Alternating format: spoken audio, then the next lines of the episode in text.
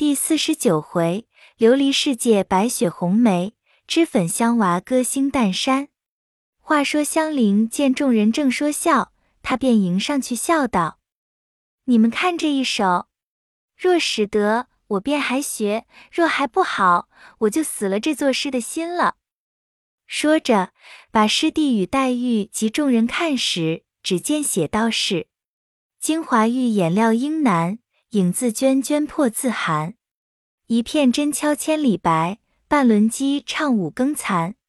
绿蓑江上秋闻笛，红袖楼头夜已阑。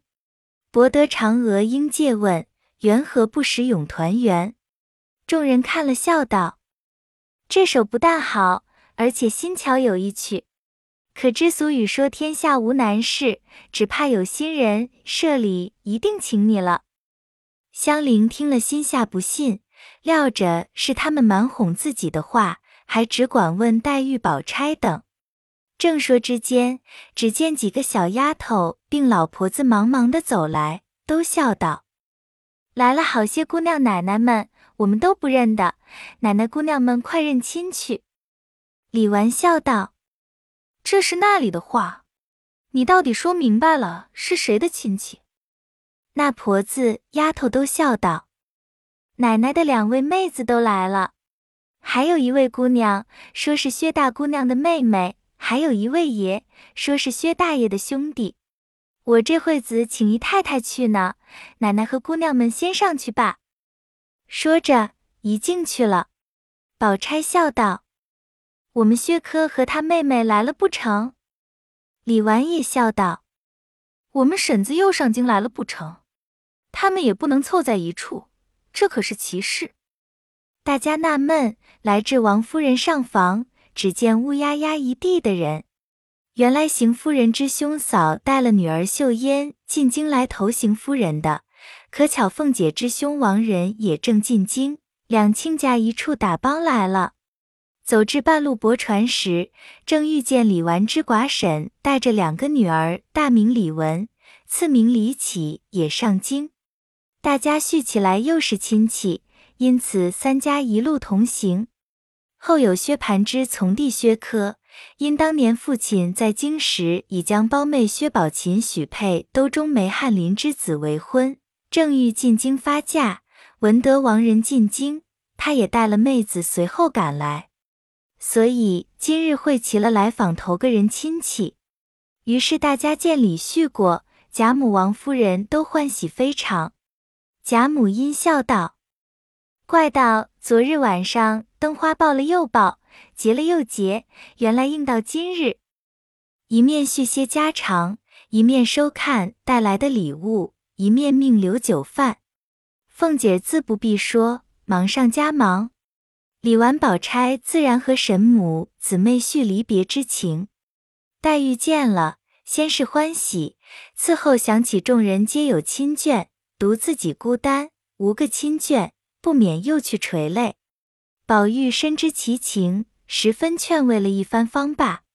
然后宝玉忙忙来至怡红院中，向袭人、麝月、晴雯等笑道：“你们还不快看人去！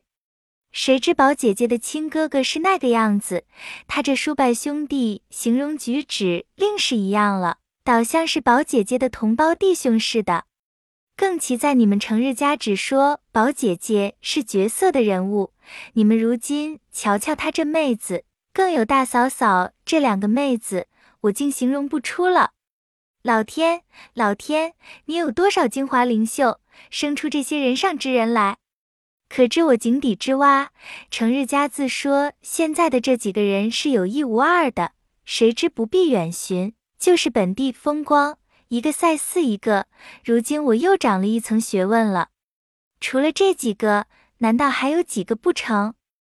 一面说，一面自笑自叹。袭人见他又有了魔意，便不肯去瞧。晴雯等早去瞧了一遍回来，宗宗笑向袭人道：“你快瞧瞧去。”大太太的一个侄女儿，宝姑娘一个妹妹，大奶奶两个妹妹，倒像一坝子四根水村儿。一语未了，只见探春也笑着进来找宝玉，因说道：“咱们的诗社可兴旺了。宝玉笑道：“正是呢，这是你一高兴起诗社，所以鬼使神差来了这些人。但只一见，不知他们可学过作诗不曾？”探春道：“我才都问了他们，虽是他们自谦，看其光景，没有不会的。便是不会也没难处，你看香菱就知道了。”袭人笑道：“他们说薛大姑娘的妹妹更好，三姑娘看着怎么样？”探春道：“果然的话，据我看，连她姐姐并这些人总不及她。”袭人听了。又是诧异，又笑道：“这也奇了，还从那里再好的去呢？我倒要瞧瞧去。”探春道：“老太太一见了，喜欢的无可不可，已经逼着太太认了干女儿了。老太太要养活，才刚已经定了。”宝玉喜的忙问：“这果然的？”探春道：“我几时说过谎？”又笑道。有了这个好孙女儿，就忘了这孙子了。宝玉笑道：“这倒不妨，原该多疼女儿些才是正理。明十六，咱们可该起社了。”探春道：“林丫头刚起来了，二姐姐又病了，终是七上八下的。”宝玉道：“二姐姐又不大作诗，没有她又何妨？”探春道。月幸等几天，他们新来的混熟了，咱们邀上他们岂不好？这会子大嫂子宝姐姐心里自然没有失性的，况且湘云没来，平儿刚好了，人人不合适，不如等着云丫头来了，这几个新的也熟了，平儿也大好了，大嫂子和宝姐姐心也闲了，香菱诗也长进了，如此要一满社岂不好？咱们两个如今且往老太太那里去听听，除宝姐姐的妹妹不算外，她一定是在咱们家住定了的。倘或那三个要不在咱们这里住，咱们央告着老太太留下他们在园子里住下，咱们岂不多添几个人，越发有趣了？宝玉听了，喜得眉开眼笑，忙说道：“倒是你明白。”我终究是个糊涂心肠，空喜欢一会子，却想不到这上头来。说着，兄妹两个一起往贾母处来。果然，王夫人已认了宝琴做干女儿，贾母欢喜非常，连园中也不命住，晚上跟着贾母一处安寝。薛科自向薛蟠书房中住下，贾母便和邢夫人说：“你侄女儿也不必家去了，园里住几天，逛逛再去。”邢夫人兄嫂家中原艰难，这一上京，原仗的是邢夫人与他们置房舍，帮盘缠。听如此说，岂不愿意？邢夫人便将秀烟交与凤姐儿。凤姐儿筹算的园中姊妹多，性情不一，且又不便另设一处，莫若送到迎春一处去。倘日后邢秀烟有些不遂意的事，纵然邢夫人知道了。与自己无干。从此后，若邢秀烟家去住的日期不算，若在大观园住到一个月上，凤姐依照迎春的分例送一分与秀烟。凤姐儿冷眼颠却秀烟心性为人，竟不像邢夫人及她的父母一样，却是温厚可疼的人。因此，凤姐又怜她家贫命苦，比别的姊妹多疼她些。邢夫人倒不大理论了。贾母、王夫人因素喜礼完贤惠，且年轻守节，令人敬服。今见他寡婶来了，便不肯令他外头去住。那李婶虽十分不肯，无奈贾母执意不从，只得带着李文、李启在稻香村住下来。当下安插既定，谁知宝林侯史奈又迁委了外省大员，不日要带了家眷去上任。贾母因舍不得湘云，便留下她了。接到家中，原要命凤姐儿另设一处与她住，史湘云执意不肯，只要与宝钗一处住，因此就罢了。此时大观园中比先更热闹了多少？李纨为首，愚者迎春，探春、惜春、宝钗、黛玉、湘云、李文、李绮、宝琴、邢岫烟，在天上凤姐和宝玉，一共十三个。续起年庚，处理完年纪最长，他十二个人皆不过十五六七岁，或有这三个同年，或有那五个共岁，或有这两个同月同日，那两个同刻同时，所差者大半是时刻月分而已。连他们自己也不能细细分析，不过是弟兄姊妹四个字随便乱叫。如今香菱正满心满意，只想作诗，又不敢十分罗造宝钗，可巧来了个史湘云。那史湘云又是极爱说话的，那里禁得起香菱，又请教他谈诗，越发高了兴，没昼没夜高谈阔论起来。宝钗阴笑道。我实在聒噪的受不得了，一个女孩家只管拿着诗作正经事讲起来，叫有学问的人听了反笑。话说不守本分的，一个香菱没闹清，偏又添了你这么个话口袋子，满嘴里说的是什么？怎么是杜工部之沉郁，为苏州之淡雅？又怎么是温八叉之起迷，李义山之隐僻？放着两个现成的诗家不知道提那些死人做什么？湘云听了，忙笑问道：“是那两个？好姐姐，你告诉我。”宝钗笑道：“待香菱之辛苦，封湘云之话多。”湘云、香菱听了，都笑起来。正说着，只见宝琴来了，披着一领斗篷，金翠辉煌，不知何物。宝钗忙问：“这是那里的？”宝琴笑道：“因下雪柱，老太太找了这一件给我的。”香菱上来瞧道：“怪道这么好看，原来是孔雀毛织的。”湘云道：“那里是孔雀毛，就是野鸭子头上的毛做的。可见老太太疼你了，这样疼宝玉也没给他穿。”宝钗道。真俗语说个人有缘法，他也再想不到他这会子来，既来了，又有老太太这么疼他。湘云道：“你除了在老太太跟前，就在园里来，这两处只管玩笑吃喝。到了太太屋里，若太太在屋里，只管和太太说笑，多坐一回无妨；若太太不在屋里，你别进去，那屋里人多心坏，都是要害咱们的。”说的宝钗、宝琴、香菱、莺儿等都笑了。宝钗笑道：“说你没心，却又有心；虽然有心，到底嘴太直了。我们这琴儿就有些像你，你天天说要我做亲姐姐，我就竟叫你认她做亲妹妹罢了。”湘云又瞅了宝琴半日，笑道：“这一件衣裳也只配她穿，别人穿了，实在不配。”正说着，只见琥珀走来，笑道：“老太太说了，叫宝姑娘别管紧了秦姑娘，他还小呢，让他爱怎么样就怎么样，要什么东西只管要去，别多心。”宝钗忙起身答应了，又推宝琴笑道：“你也不知是那里来的福气，你倒去罢，仔细我们委屈着你，我就不信我那些儿不如你。”说话之间，宝玉、黛玉都进来了。宝钗犹自嘲笑，湘云阴笑道：“宝姐姐，你这话虽是玩话，恰有人真心是这样想呢。”琥珀笑道：“真心恼的再没别人，就只是他。”口里说，手指着宝玉。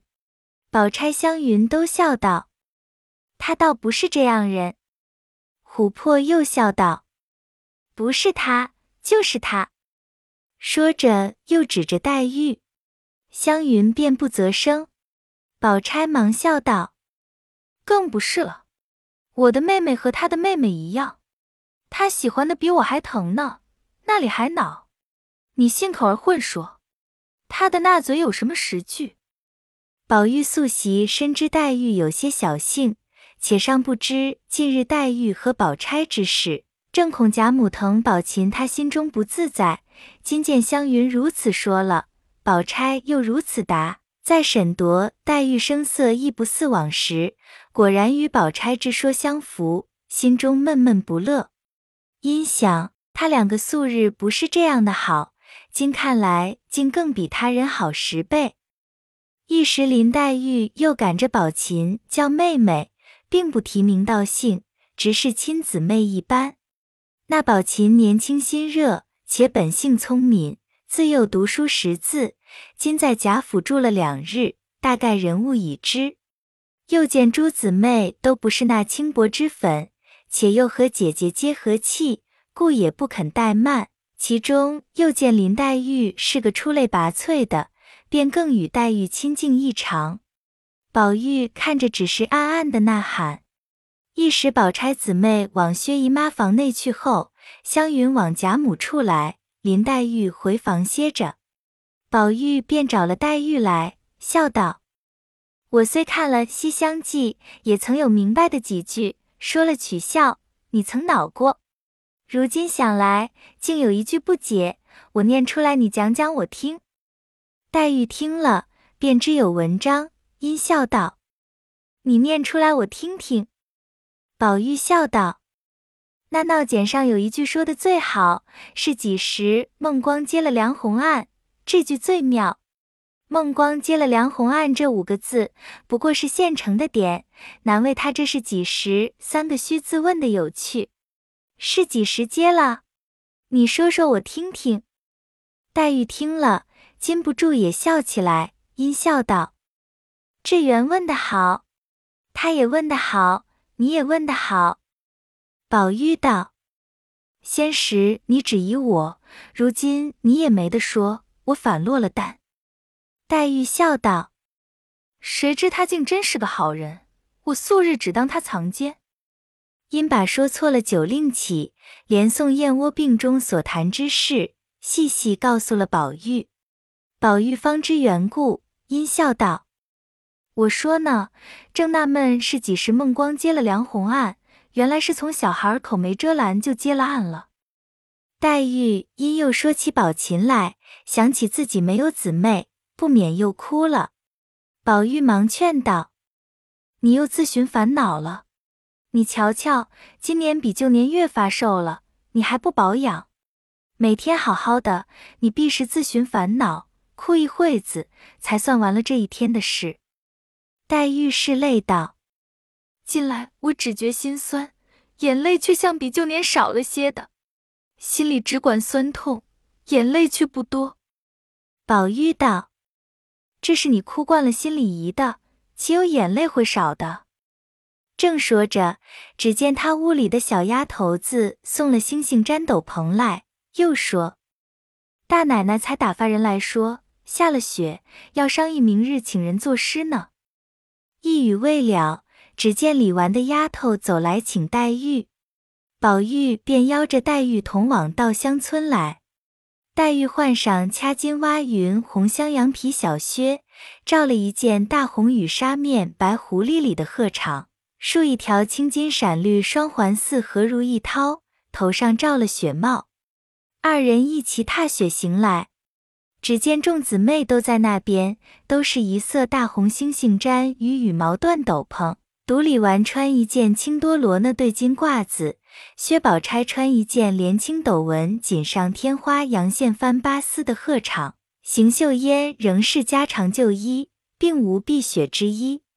一时史湘云来了，穿着贾母与她的一件貂鼠脑袋面子大毛黑灰鼠里子里外发烧大褂子。头上戴着一顶挖云鹅黄片金里大红星星毡昭君套，又围着大雕鼠风领。黛玉先笑道：“你们瞧瞧，孙行者来了。他一般的也拿着雪褂子，故意装出个小骚达子来。”湘云笑道：“你们瞧瞧我里头打扮的。”一面说，一面脱了褂子。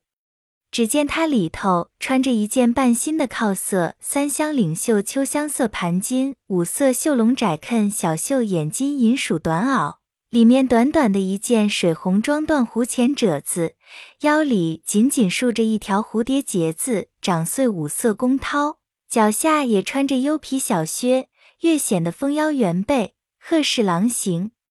众人都笑道：“偏他只爱打扮成个小子的样儿，远比他打扮女儿更俏丽了些。”湘云道：“快商议作诗，我听听是谁的东家。”李纨道：“我的主意，想来走的正日已过了，再等正日又太远，可巧又下雪，不如大家凑个社，又替他们接风，又可以作诗。你们意思怎么样？”宝玉先道：“这话很是，只是今日晚了，若到明晴了又无趣。”众人看到这雪未必晴，纵晴了。这一夜下的也够赏了。李纨道：“我这里虽好，又不如芦雪广好。我已经打发人龙的炕去了，咱们大家拥炉作诗。老太太想来未必高兴，况且咱们小玩意儿，单给凤丫头个信儿就是了。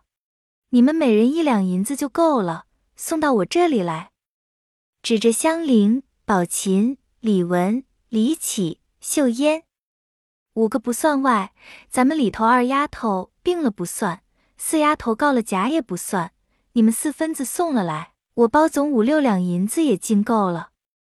宝钗等一齐应诺，因又你提现运。李纨笑道：“我心里自己定了，等到了明日临期，横竖知道。”说毕，大家又闲话了一回，方往贾母处来。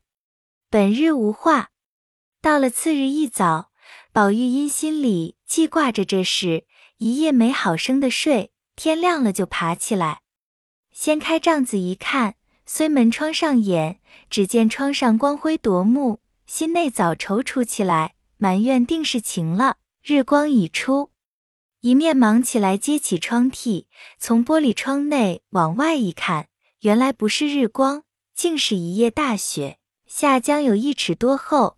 天上仍是搓棉扯絮一般，宝玉此时欢喜非常，忙唤人起来，灌漱已毕，只穿一件茄色多罗呢狐皮袄子，罩一件海龙皮小小鹰膀褂，束了腰，披了玉针梭，戴上金藤笠，登上砂糖机，忙忙的往芦雪庵来。出了院门，四顾一望，并无二色，远远的是青松翠竹。自己却如装在玻璃盒内一般，于是走至山坡之下，顺着山脚刚转过去，已闻得一股寒香拂鼻。回头一看，恰是妙玉门前龙翠庵中有十数株红梅，如胭脂一般，映着雪色，分外显得精神，好不有趣。宝玉便立住，细细的赏玩一回，方走。只见封腰板桥上一个人打着伞走来，是李纨打发了请凤姐而去的人。宝玉来至芦雪广，只见丫鬟婆子正在那里扫雪开镜。原来这芦雪广盖在傍山临水河滩之上，一带几间，茅檐土壁，紧篱竹有，推窗便可垂钓。四面都是芦苇掩覆，一条去径逶迤穿芦渡苇过去。便是藕香榭的竹桥了。众丫鬟婆子见他披蓑戴笠而来，却笑道：“我们才说正少一个渔翁，如今都全了。姑娘们吃了饭才来呢，你也太性急了。”宝玉听了，只得回来。刚至沁芳亭，见探春正从秋爽斋来，围着大红猩猩毡斗篷，戴着观音兜，扶着小丫头。后面一个妇人打着青绸油伞，宝玉知他往贾母处去，便立在亭边等他来到，二人一同出园前去。宝琴正在里间房内梳洗更衣，一时众姊妹来齐，宝玉只嚷饿了，连连催饭。好容易等摆上来，头一样菜便是牛乳蒸羊羔，贾母便说。这是我们有年纪的人的药，没见天日的东西，可惜你们小孩子们吃不得。接另外有新鲜鹿肉，你们等着吃。众人答应了。宝玉却等不得，只拿茶泡了一碗饭，就着野鸡呱唧忙忙的咽完了。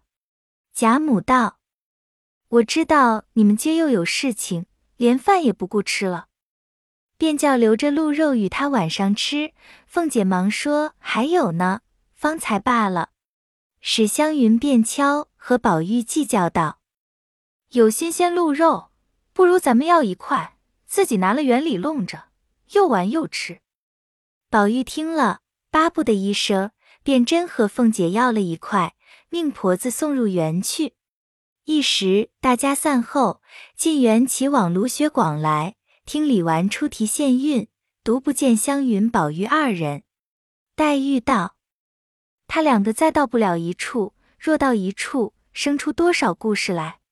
这会子一定算计那块鹿肉去了。”正说着，只见李婶也走来看热闹，因问李纨道：“怎么一个黛玉的哥儿和那一个挂金麒麟的姐儿，那样干净清秀，又不少吃的？他两个在那里商议着要吃生肉呢，说的有来有去的。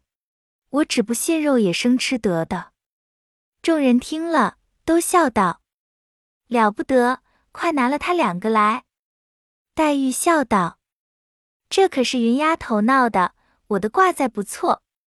李纨等忙出来找着他两个说道：“你们两个要吃生的，我送你们到老太太那里吃去。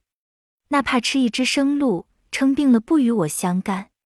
这么大雪，怪冷的，替我做货呢。”宝玉笑道：“没有的事，我们烧着吃呢。”李纨道：“这还罢了。”只见老婆们拿了铁炉、铁叉、铁丝脚蒙来。李纨道：“仔细割了手，不许哭。”说着，同探春进去了。凤姐打发了平儿来回复不能来，为发放年例正忙。湘云见了平儿，那里肯放。平儿也是个好玩的，素日跟着凤姐儿无所不至，见如此有趣，乐得玩笑。因而褪去手上的镯子，三个围着火炉，便要先烧三块吃。那边宝钗、黛玉平素看惯了，不以为意。宝琴等及李婶身为罕事，探春与李纨等已议定了题韵。探春笑道：“你闻闻，香气这里都闻见了，我也吃去。”说着也找了他们来。李纨也随来说。客已齐了，你们还吃不够？湘云一面吃一面说道：“我吃这个方爱吃酒，吃了酒才有事。若不是这鹿肉，今儿断不能作诗。”说着，只见宝琴披着拂叶裘站在那里笑。湘云笑道：“傻子，过来尝尝。”宝琴笑说：“怪脏的。”宝钗道。你尝尝去，好吃的。你林姐姐若吃了不消化，不然她也爱吃。宝琴听了，便过去吃了一块，果然好吃，便也吃起来。一时凤姐儿打发小丫头来叫平儿，平儿说：“史姑娘拉着我呢，你先走吧。”小丫头去了。一时只见凤姐也披了斗篷走来，笑道。吃这样好东西也不告诉我，说着也凑着一处吃起来。黛玉笑道：“那里找这一群花子去？罢了，罢了。今日卢雪广遭劫，生生被云丫头作践了。我为卢雪广一大哭。”湘云冷笑道：“你知道什么？是真名是字风流，你们都是假清高，最可厌的。”我们这会子兴山大吃大嚼，回来却是锦心绣口。宝钗笑道：“你回来若做的不好了，把那肉掏了出来，就把这雪压的芦苇子摁上些，以完此劫。”说着，赤壁，洗漱了一回。平儿带镯子时，却少了一个，左右前后乱找了一番，踪迹全无。众人都诧异。凤姐儿笑道。我知道这镯子的去向，你们只管作诗去，我们也不用找，只管前头去，不出三日，包管就有了。说着又问：“你们今做什么诗？”老太太说了：“离年又近了，正月里还该做些灯谜儿，大家玩笑。”众人听了，都笑道：“可是倒忘了，如今赶着做几个好的，预备正月里玩。”说着，一齐来至地炕屋内，只见杯盘果菜俱已摆齐，墙上已贴出诗题韵脚格式来了。宝玉、湘云二人忙看时，只见题目是“集景联句，五言排律一首，现二消韵”，后面尚未列次序。李纨道：“我不大会作诗，我只起三句吧，然后谁先得了谁先联。”宝钗道：“到底分个次序，要知端的，且听下回分解。”